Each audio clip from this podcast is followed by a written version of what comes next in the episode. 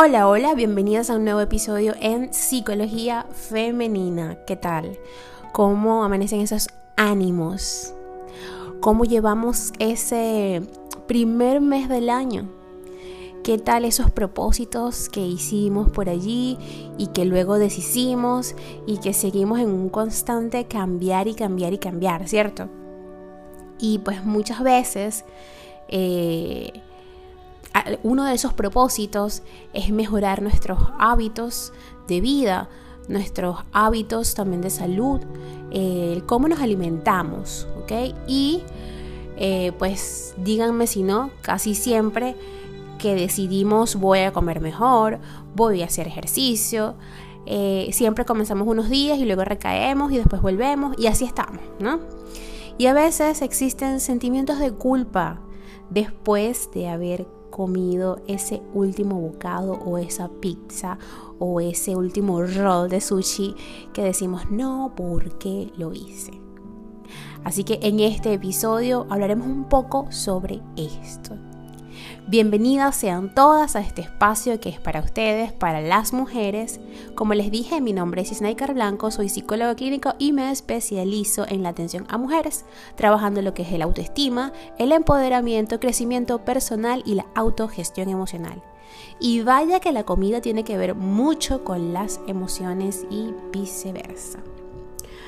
Cuando comer nos genera sentimientos de culpabilidad de manera casi persistente, corremos el riesgo de entrar en un peligroso círculo de malestar que puede derivar en un trastorno de la conducta alimentaria. Los sentimientos de culpa después de comer conforman en muchos casos las bases de un trastorno de la conducta alimentaria. Bien es cierto que la mayoría hemos experimentado ese sentimiento, el de no debería comerme esto porque no es sano y tiene un exceso de calorías. Pero a pesar de ello, uno lo hace, porque un día es un día y toda dieta variada nos permite licencias. Sin embargo, hay quien lleva esto al máximo extremo. Entonces, en ocasiones, lejos de comer para nutrirse, hay quien necesita satisfacer sus emociones y de pronto la alimentación se transforma en un comportamiento compulsivo y destructivo. Esto hace que se busque casi en exclusiva productos de baja calidad nutricional, pero que sin embargo ofrecen un breve subidón de endorfinas y serotonina. De pronto, la culpa filtra cada aspecto de la vida de esa persona. Así, cuando el acto de comer genera la culpabilidad, se crea una dinámica sin salida, en la que los sentimientos negativos les abocan a seguir reforzando esa conducta alimentaria deficiente y problemática casi sin darse cuenta, caen en un círculo vicioso altamente peligroso. ¿Qué hay detrás de esta emoción, de este sentimiento de culpa después de comer? Y es que los sentimientos de culpa después de las comidas, que les acabo de decir son insanas o poco saludables, pueden aparecer eh, en niños, adolescentes e incluso adultos. Es importante saber que la alimentación no es solo un, un acto de supervivencia, no es solo un comportamiento con fines nutricionales. Para el ser humano comer es, en muchos casos, una conducta social en la que se integran aspectos culturales, educativos y hasta mediáticos. De hecho, pocos actos tan básicos y necesarios como la alimentación están tan distorsionados por muchas de las esferas que nos envuelven. Los sentimientos de culpa después de comer pueden estar motivados por múltiples factores que valen la pena conocer. Uno de ellos es la educación y las dinámicas familiares. Los hábitos de alimentación familiares son altamente condicionantes.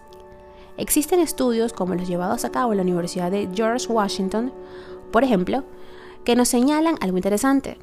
Muchos padres se sienten culpables por el modo en que alimentan a sus hijos y ese sentimiento puede proyectarse a los propios niños.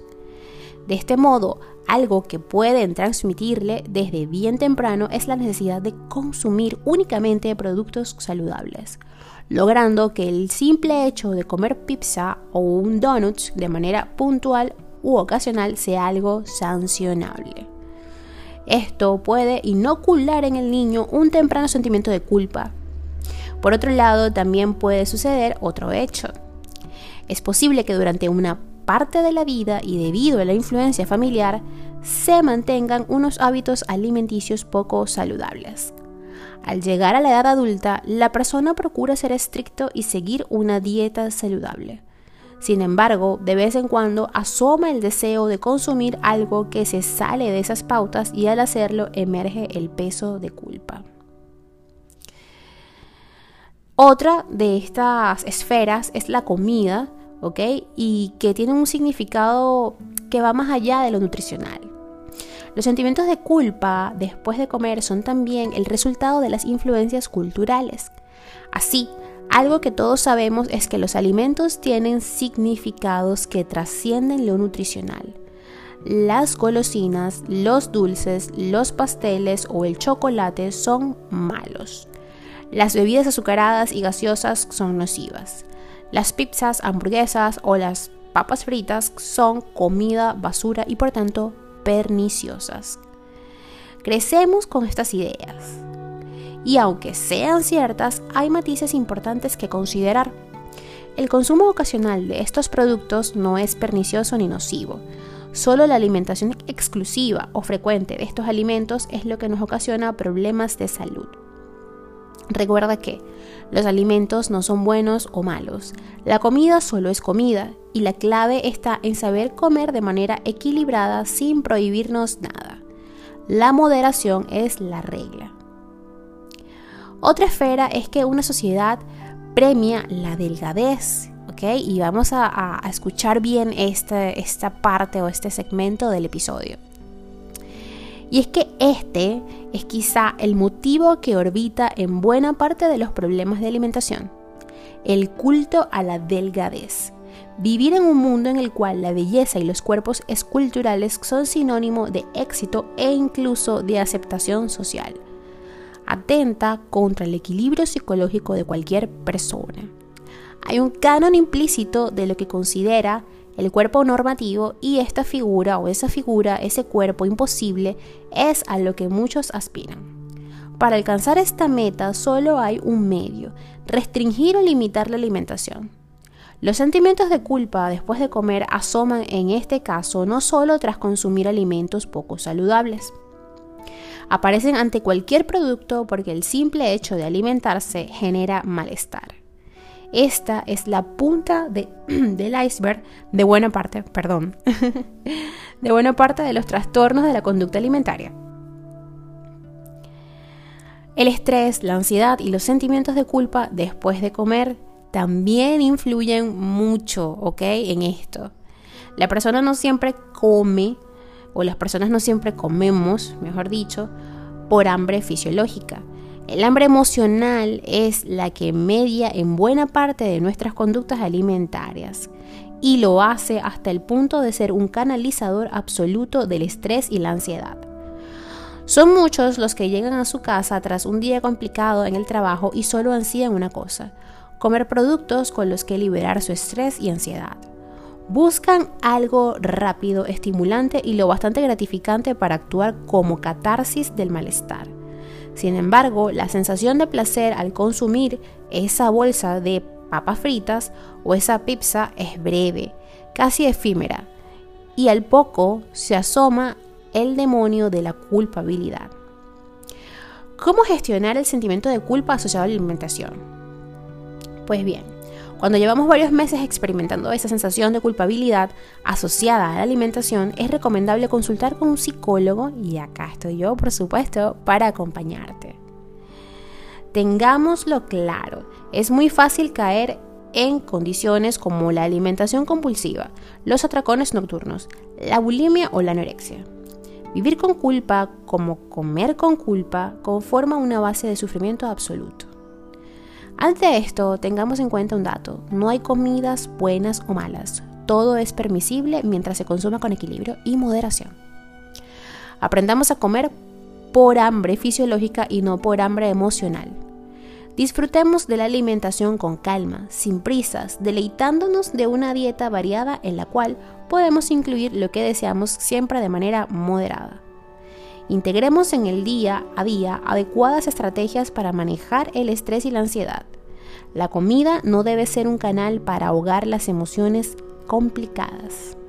Para ello es importante entonces asistir a terapia y trabajar estas emociones, reconocer qué es lo que estás llenando con la comida o lo que estás, mm, digamos que expulsando si estás eh, ya en un trastorno como la bulimia, ¿ok? O la anorexia. ¿Por qué? O sea, ¿por qué me estoy negando? ¿Vale? Todo tiene un contenido y un significado, así que es importante asistir a terapia para que podamos descubrirlo juntas.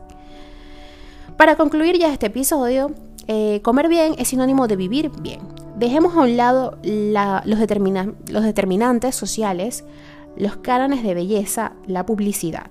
La culpa es un tormento del que no merece la pena ser cautivos. Hasta acá el episodio de hoy, espero que lo hayan disfrutado.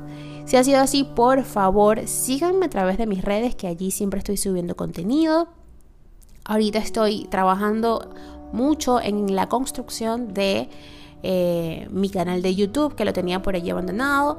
Así que, pues bueno, como está en construcción, todavía eh, no, no se me permite colocarle el nombre, ¿ok? Así que, ¿qué les recomiendo? que me sigan a través de Instagram. En Instagram hay un link que les llevará directo a mi canal de YouTube y por allí todos los sábados estoy colgando un video nuevo con contenido nuevo.